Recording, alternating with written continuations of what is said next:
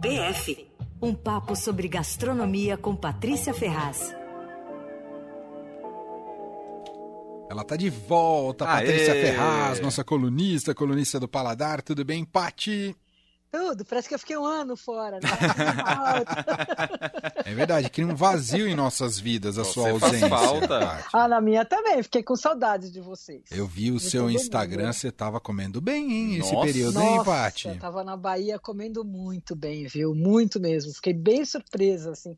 Fazia tempo que eu não ia para Salvador e olha, tem uns restaurantes que estão arrasando lá, viu? E já pegou o verão, ou cara de verão de Salvador ou ainda não, Pati? Não, você acredita que eu fui? Olha, eu fui duas vezes nessa última semana. Eu fui no fim de semana, no sexta, sábado, domingo, depois voltei para cá e voltei, fiquei de quarta a domingo. Peguei, não posso dizer que eu peguei chuva direto, mas teve um dia de sol Nossa, nesse tempo todo. É. É, mas calor, e Bahia é uma delícia, daquela coisa que você fala assim. Bom dia, a pessoa responde: Bom dia, minha Deus, que um dia abençoado, que a sua vida seja maravilhosa. Então, só isso, não, não- não tem problema nenhum, pode chover, né? Porque você vai lá, você se sente tão.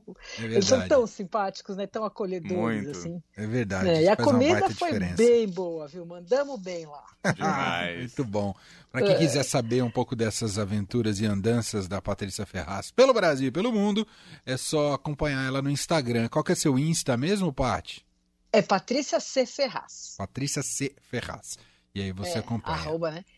É. E eu vou fazer uns boletins de por aí também, porque na época de férias, né? Acho Sim. que é legal dar umas dicas aí de alguns lugares da Bahia. Boa. Acho Acho que Ótimo. vou, vou preparar. Boa. Pati, vamos falar Né? hoje das Dark Kitchens. O que tá pegando, hein, Pati? está pegando. É, Esse negócio não para de dar polêmica, né? É uma questão bem complexa e, e essa polêmica da Dark Kitchen só aumenta, né? Hoje a prefeitura embargou uma obra grande no bairro do Panambi, atendendo pressão dos moradores que estavam lá furiosos, porque então uma obra que está construindo entre dois prédios, assim. Uhum. Enfim. Bom, a Dark Kitchen, que também é chamada de Ghost Kitchen, né? Na verdade, são galpões que reúnem um serviço de delivery de diversos restaurantes, em geral 30 cozinhas no mesmo espaço tal. E, e o- as pessoas ficam achando que assim, Ai, Dark Kitchen é porque é clandestino. Não, não é clandestino, não. Eles têm alvará da prefeitura e da vigilância sanitária municipal e tal. E- Mas esse nome indica que é uma cozinha fechada ao público. Então é só para preparação de comida e entrega para viagem. Não tem salão, garçom e tal. Hum. São Paulo tem pelo menos 12 desses conglomerados de cozinhas espalhados por diferentes bairros. É um negócio que já estava tomando corpo em 2019 e tal, alguns eh, já estava aparecendo, mas daí com a pandemia acelerou muito. Isso não foi só em São Paulo, foi no mundo todo. É, tem uma estatística que, que eu li aí que diz que a, a, a demanda do delivery aumentou 140% na pandemia em São Paulo.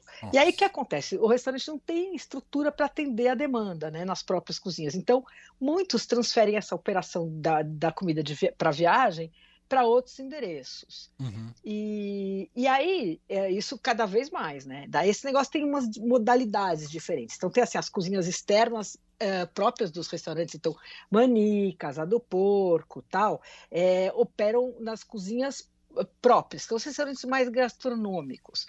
Ah, em alguns casos, os aplicativos iFood, o Rap construíram cozinhas exclusivas para essas para esses restaurantes, em troca do restaurante só poder entregar pelo iFood ou pelo Rap por determinado período, tipo um ano tal. Mas essas não são as que estão dando problema, viu? As que estão dando problema são as cozinhas compartilhadas. É, elas reúnem várias marcas em um único lugar, né? E elas operam de dois jeitos. Ou o restaurante aluga o espaço para um delivery, então tem lá 30 marcas que usam, que dividem a cozinha, as cozinhazinhas, né? Ou alguém aluga o espaço, paga royalty para uma marca e usa a marca. Nossa. E aí, é, é, é uma coisa. E, e isso é complicado, né? Porque se, se você pega e você compra uma comida de um lugar, porque você conhece o lugar, você sabe como é feito, você já, foi, já viu. E aí é um cara que não tem nada a ver com isso, que paga lá 8% de royalty, não sei o quê, e vende aquele sanduíche ou aquela coisa com a marca do outro, sabe? Feito num lugar. É complicado. Isso aí o, o Procon estava em cima, dizendo que tem. Uh, porque ninguém avisa, né? Que a comida, ah, este sanduíche foi feito fora do estabelecimento. Mas o Procon diz que tem um artigo na, do, no Código de Defesa do Consumidor, acho que é o artigo 31, É, é sim. É, e, que, e que obriga a, as marcas a dizerem: olha, a, essa comida foi feita fora do estabelecimento em tais e tais condições. E ninguém faz e ninguém fiscaliza, né? Então, o, o PROCON classifica isso como uma fraude, um tipo de fraude. Sim, fica ruim para o consumidor, que não sabe de onde veio a comida, né? Claro, Verdade. claro, claro. E, e aí é o seguinte, né? De um lado, eu acho que a, essas dark kitchens ela tem o melhor e o pior da situação, né? De um lado, elas agilizam a entrega, ampliam o raio de alcance. Então, sei lá, um cara que tem restaurante em Santa Cecília, por exemplo, pode entregar no Morumbi porque o pedido vai de uma dark kitchen que está no meio do caminho, sei lá, na Rebouças, por exemplo. É, outra vantagem é que permite aumentar a produção, né? Aumenta o espaço para produzir as comidas tal. E aí elas barateiam o custo de aluguel, água, luz, né? Só que as desvantagens estão causando problemas importantes, digamos assim. Digamos assim. O primeiro é a perturbação né, na vizinhança. Sim. Elas funcionam e aí é engraçado, porque elas têm que funcionar em, bairro, em bairros próximos aos consumidores, que, aliás, elas só fazem sentido para isso, né? Porque justamente para agilizar. Não adianta você botar longe do coisa, vai demorar mais o sanduíche. Colocar na grande São Paulo, né? verdade. É. Então, olha só o problema, porque é isso. Quer dizer, elas têm que ficar perto. Só que elas ficam perto, fazer a comida chegar rápida, só, só que incomodam muito. Então, todo mundo quer a comida rápido, mas ninguém quer uma Dark Kitchen por perto, e são duas é, dilemas, dilemas é, paulistanos, né?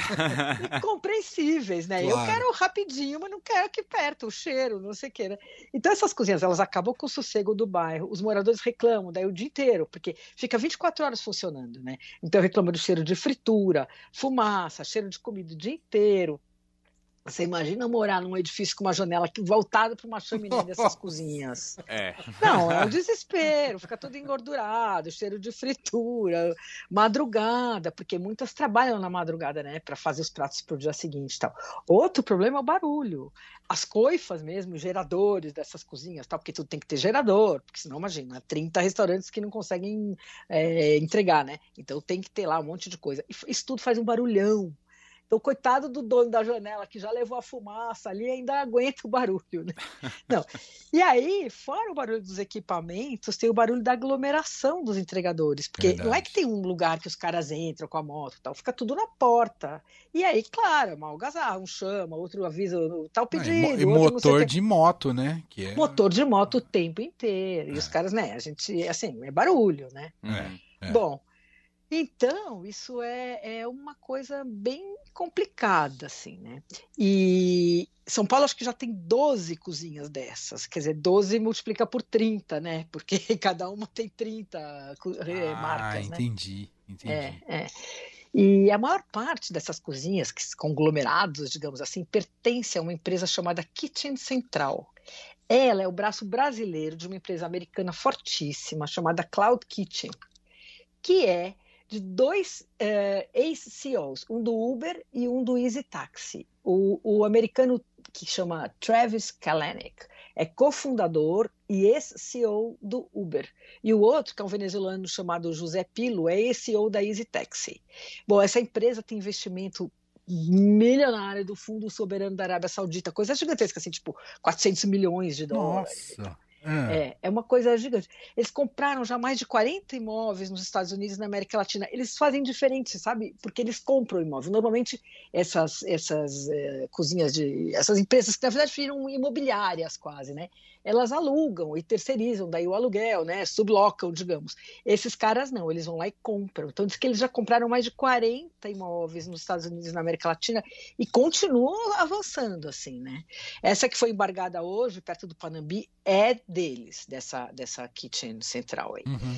Uh, eles têm na Moca, no Itaim, em Pinheiros e tal, mas eles não são os únicos, não. A RAP tem, o iFood tem, muitas cozinhas. A RAP diz que vai chegar até o fim do ano que vem com 600 cozinhas fantasmas. Uou. É uma loucura, né? É. Bom, e aí a outra questão é o problema da fiscalização sanitária. Primeiro, para poder operar, os caras precisam ter uma licença da Covisa, que é a vigilância municipal. Até aí tudo bem. Eu conversei com uma técnica hoje à tarde da Covisa e ela me disse que às vezes é super difícil entender quem é quem, porque o galpão é de uma empresa, a cozinha é da outra, é operada por uma terceira. Então, às vezes fica bem difícil, fala, fala, bem difícil a gente emitir a licença, porque fica ali meio sem saber quem é. E a fiscalização ela é feita só na hora de implantar, vai lá e vê, ah, tem isso, tá, tá, tá, as condições para instalar, beleza, dá a, a, a licença. E aí depois só volta lá se alguém fizer algum tipo de denúncia. Hum. Então, quer dizer, a chance de fiscalização das condições de higiene, da validade de alimento, armazenamento adequado tal, depende do grau do, da seriedade da, da marca, né? De Eita, cada um. Total. É, é, complicado. Agora, eu, eu fiquei bem chocada com isso. Ela falou: não, mas é, é igual nos outros restaurantes. Eu falei: como assim? Daí ela falou: não, restaurante e bar em São Paulo, que são abertos ao público, a fiscalização segue o mesmo modelo. A equipe da vigilância só vai vistoriar se tiver um pedido de, na, quando tem pedido de alvará tal, ou quando tem denúncia. Enfim. E ela me disse que a, a, a Vigilância está bem incomodada com essa história das dark kitchens e diz que está achando que está tudo muito degenerado, que está dando muito trabalho, está tendo muita reclamação. Enfim, eu acho que deve tentar mudar alguma norma por aí, né? Nossa. Sei lá, é um fenômeno mundial e a gente não sabe nos outros países como é que fiscaliza. Eu sei que, por exemplo, a China é o país com mais dark kitchens, tem 7.500. A Índia é o segundo, 3.500. A gente também não sabe lá como é que é o esquema, né? Verdade. Estados Unidos tem 1.500 e Reino Unido 1.000. Mas, enfim, a gente fica na mão né, da marca, ninguém fica gritando que faz comida na dark kitchen. Você pensa, compra do cara, pensa que está comprando dele, do restaurante dele. E, e aí, como não tem fiscalização, o negócio é a gente pedir nos lugares que a gente confia de verdade. É, né? Esse é o ponto. É. Enfim. É, é uma coisa é. que eu já observei nesses aplicativos, mas eu não sei se tem relação com as dark kitchens. Que às vezes é uma mesma marca que atua diferentes frentes de, de tipo de comida, sabe? Hum. Você vê o cara faz italiano, pizza, o cara faz árabe, o cara faz. Ah. é praticamente uma feira esse, livre. Esse é o essa é a coisa básica para você olhar o cardápio de um lugar e ver que se o lugar tem alguma chance de, dar, de ser bom ou não. Então, né? mas o cara o... que faz pizza e comida japonesa, desculpa. Mas o, é. o, o que eu impressionei, né? Paty, não é que vem no mesmo, sabe? Ele cria três marcas, só que cada uma delas voltada para esse tipo de, de, de, comida, entendeu? Entendi. Mas você vê que é do mesmo dono, né? É, é Dark Kitchen na veia. Na veia, não é? Na veia, é, eu, eu fiquei pensando é nisso. Falei, ih, esse cara faz árabe, mas ele faz. Ele, você acha ele diferente lá no aplicativo. Mas falei, ah, será que é Dark Kitchen? Deve ser, né? É, e você sabe que eu tenho, eu, eu, parei de pedir tanto delivery, né? Porque agora eu tô indo visitar os restaurantes e tal, mas continuo pedindo de vez em quando aqui em casa mesmo, normal tal. E eu reparei em várias marcas que, que eram muito boas e que os caras faziam delivery próprio e tal. De repente o negócio desanda. O picadinho chega com o ovo boiando, o outro sanduíche chega com uma cara péssima, não sei o quê. E eu acho que é isso. Eu acho que é, é ou é terceirizado. É, ninguém vai falar. Os caras, ninguém tem interesse em falar, né? Verdade. Agora, agora, isso aí eu acho que. Eu falei que também hoje com aquele vereador Rodrigo Goulart, que é uma fonte minha, é o cara que, que cuida da, dessa parte de turismo e restaurantes em São Paulo e tal. E ele falou que eles têm cobrado muito da prefeitura, porque não para acabar, ele falou, olha, não dá para acabar, nem é o caso de acabar com isso, porque isso é bom para todo mundo, é bom para o restaurante, é bom para o cliente.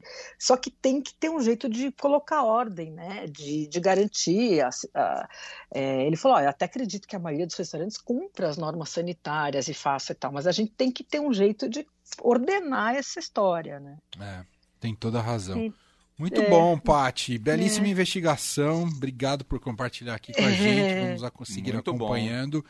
e comprando dos lugares em que confiamos, que sabemos como a Exatamente. comida é feita. É isso. É isso. Beijo pra você. Beijo, Pati. Até semana que vem. Tchau. Tchau, até.